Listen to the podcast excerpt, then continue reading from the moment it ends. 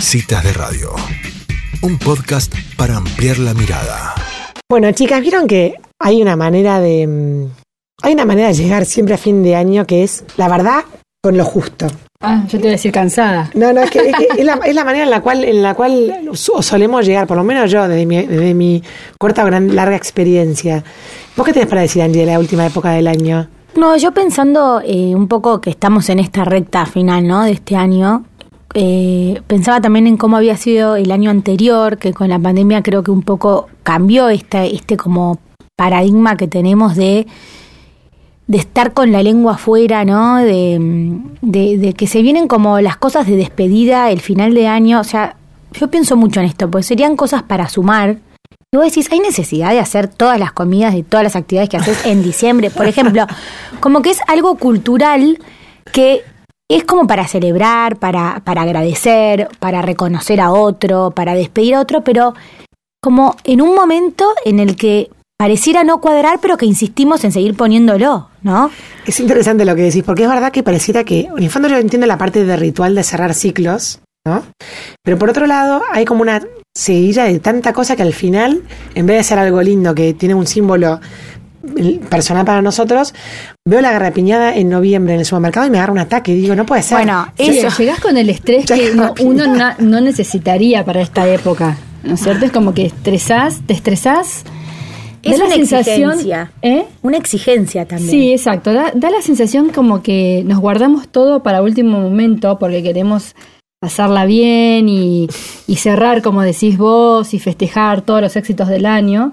Pero termina siendo un- una carga, ¿no es cierto? Que No, por ahí que- no, no está tan bueno. Y el año pasado por ahí nos dimos cuenta de eso, de, de que lo podemos extender o hacerlo con más tiempo, o relajarnos más. No sé, no sé porque es como que todas esas cosas que uno pensó, qué, qué bueno que lo, que lo hicimos el año que viene, yo creo que enseguida nos lleva un poco opuestos como De lo que estamos acostumbrados a hacer.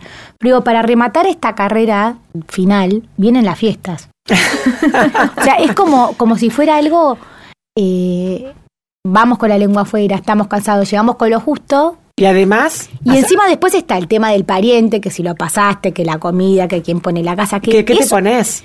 que Se te sienten ¿Dónde las manos.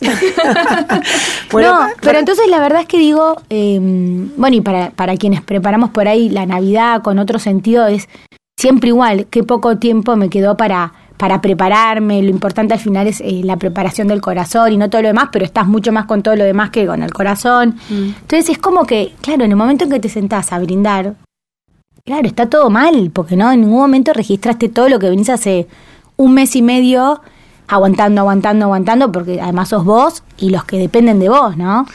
Bueno, para esta conversación vamos a, hacer, a preguntarle y a darle la bienvenida a María José Solar, psicóloga, que está ahí del otro lado escuchando, que hoy tiene para nosotros cómo llegar enteros y, digamos, sobrevivir en el intento de la llegada a fin de año. María José, ¿qué opinas de todo esto? La verdad, chicas, que hoy las escucho hablar ustedes y hoy me quedaría yo escuchándolas, porque son tan profundas y tan analíticas, tan bien, que un placer escucharlas.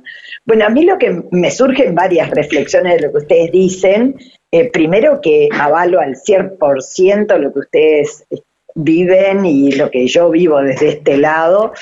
Y, las reflexiones son, eh, primero, eh, la pandemia a muchos nos ha dejado lo que se llama el ánimo lánguido, que es un término nuevo que se acuñó post pandemia, porque se vio que aumentaron las consultas a los psiquiatras por cuadros que sin llegar a ser depresivos manifestaban unos síntomas que tenían que ver con el cansancio, la desmotivación, eh, la no ganas de cosas que habitualmente sí teníamos ganas.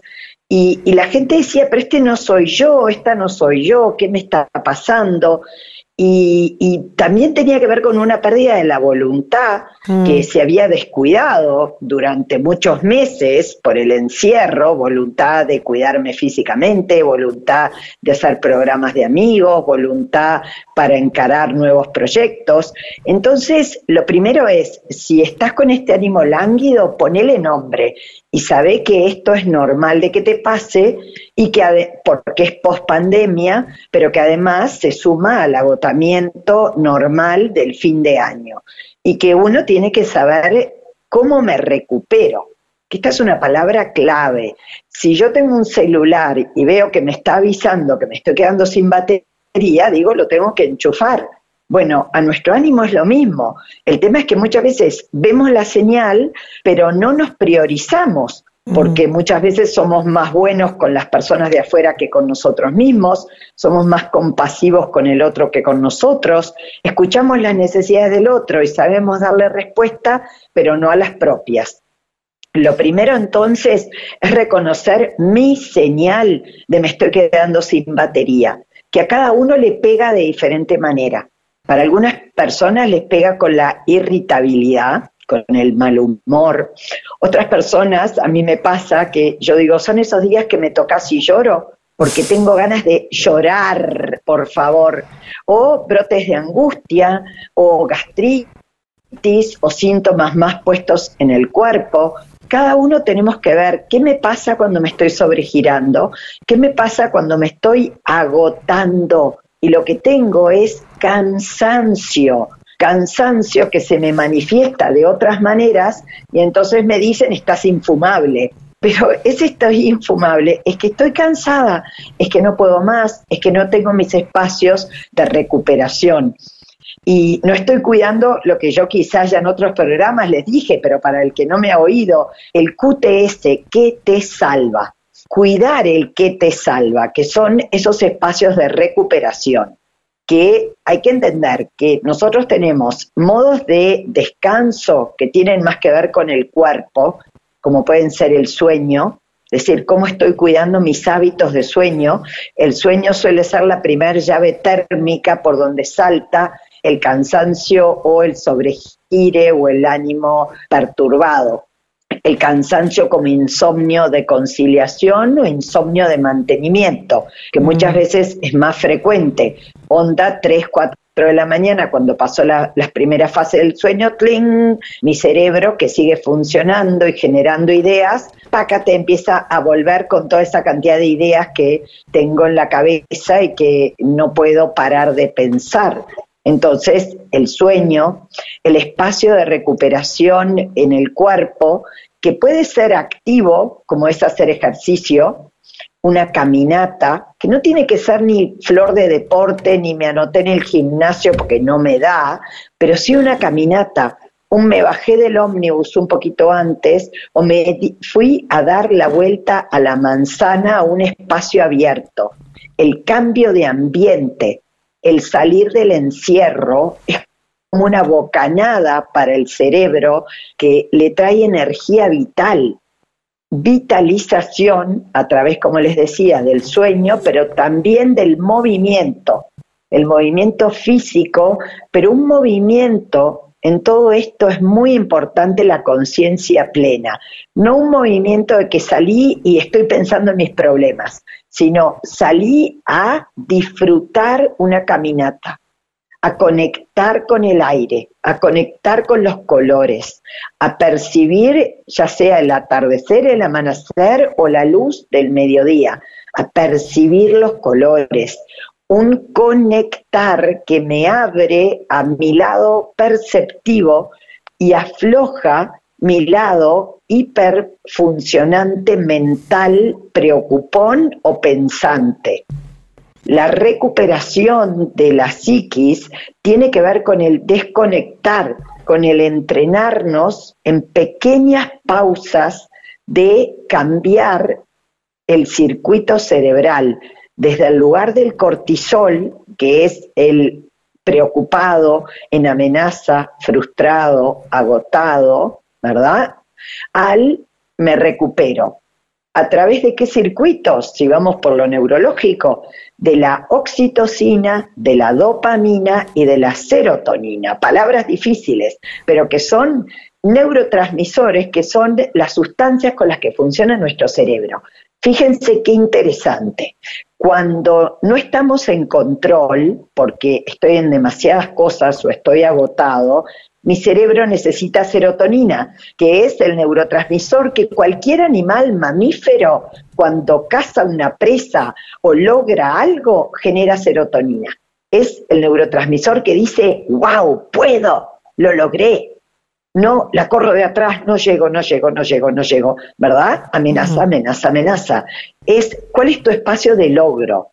Entonces, mm. cuida tu espacio de logro, que es, logré hacer esa torta deliciosa y decorada como a mí me gusta. Logré eh, coser esa ropita que quería para mi niño. Logré no sé, ir a visitar a mi mamá porque hace una semana que no le iba a visitar. Esa especie de, wow, estoy en control. Mm. Un logro. Después, el circuito de la dopamina, que es el circuito del placer. Es el circuito también de la anticipación del placer, la anticipación de la recompensa. Entonces digo, no llego, no llego, pero el fin de semana freno y voy a frenar. Entonces ya respiro en este ahogo que vivo, respiro en que el fin de semana yo sé que me recupera sentarme abajo de ese arbolito mío a tomarme unos mates. O el circuito del placer de que me voy a mirar esa película que me hace reír. Mm. O el circuito del placer que para ti es placer. Cada uno tiene que pensar, ¿cuál es ese momento de placer para mí? ¿Hace cuánto que no me tomo esos ratitos de ese cafecito con una amiga? O esa caminata con ese compañero o ese partido de fútbol, tenis o lo que te guste jugar. Pero es ese circuito del placer, que también lo puedo unir al circuito de la oxitocina, que es la hormona de los vínculos, la hormona del enamorado, la hormona del abrazo. Entonces, si estás agotado, abrazá. ¿Hace cuánto que no abrazás descansando en el abrazo con alguien? Porque ese abrazo es el puerto seguro en el que descanso y que me recupera. Y que no es solo lo erótico, sino que también tiene que estar. Pero ese abrazo que es oxitocina pura, donde yo digo, vengo acelerado y voy aflojando, aflojando y me dejo abrazar y abrazo y descanso. Entonces, estas pequeñas, grandes cosas de hábitos de vida emocional saludable que nos permiten volver a la batalla del fin de año, volver a esa cuarta despedida de fin de año que no me divierte nada ir y que tengo que ir porque mm. no le puedo fallar a esa persona, ¿verdad? Pero no es lo mismo ir desde el agotamiento y desde el cortisol a frené, frené, porque en la vida hay que aprender a frenar. Y no es frené en la recuperación de las vacaciones, es en la vida tiene que haber, fíjense qué interesante, micro momentos de recuperación que son cortitos, que es ese frené y me dije tranquilo. No tranquilo, tranquilo, tranquilo, sino tranquilo tranquilo, descanso, llegar a esa pausa. Tres veces por día, tres, tres, que se puedan tomar la temperatura de la ansiedad, que así se toma la temperatura de la ansiedad, pudiendo cerrar los ojos y decir la palabra mágica en sílabas. Tranquilo. Si tú no te podés decir en el día tres veces, tranquilo, es que está sobregirado. Entonces, no se trata de que tenemos que cambiar toda nuestra vida, porque no podemos, pero podemos tener micro momentos de recuperación donde freno, suspendo y siento y percibo, ¿está? No pienso. Me pego esa ducha, pero sin pensar, una ducha que me relajo, O simplemente, fíjense qué ejercicio tan importante. Me pongo cabeza abajo con los brazos colgando y los zarandeo como que fuera un muñeco loco y voy dejando que la espalda afloje, afloje. Y cuando estoy así, empiezo a exhalar. Y exhalo, exhalo. ¿No saben lo que afloja el cuerpo? Uno o dos minutos de ese ejercicio. Las recuperaciones no llevan mucho rato hay que hacerlas. Hay que frenar, hay que priorizar y hay que hacerlo. Entonces, es ese descanso del cuerpo en micromomentos. Después tengo los momentos, que es esa tarde que me tomé el fin de semana para recuperarme. Una tarde o tres horas para mí en tu agenda semanal, donde dice yo, ¿verdad?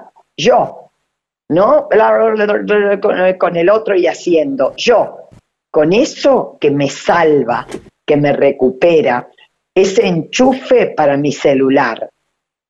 Esos son los mezzo momentos. Y recién después vienen los macro momentos, que son las vacaciones. Pero los micro y los mezzo momentos tienen que ser hábitos de vida emocional saludable. ¿Qué les suena de todo lo que les dije? A ver, chicas. No, no, espectacular. Me quedo con dos frases que dijiste. Una es, si estás agotado, abrazá. Ya la, vamos a poner como título de esta nota.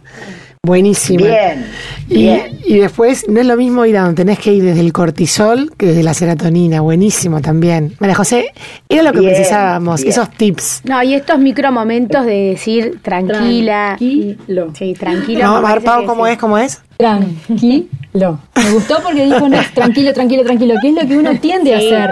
Uno que hace, frena y dice, tranquilo, tranquilo, tranquilo. No, no sirve. No, está buenísimo, buenísimo. Eso, Y para lograr ese descanso, tienen que exhalar.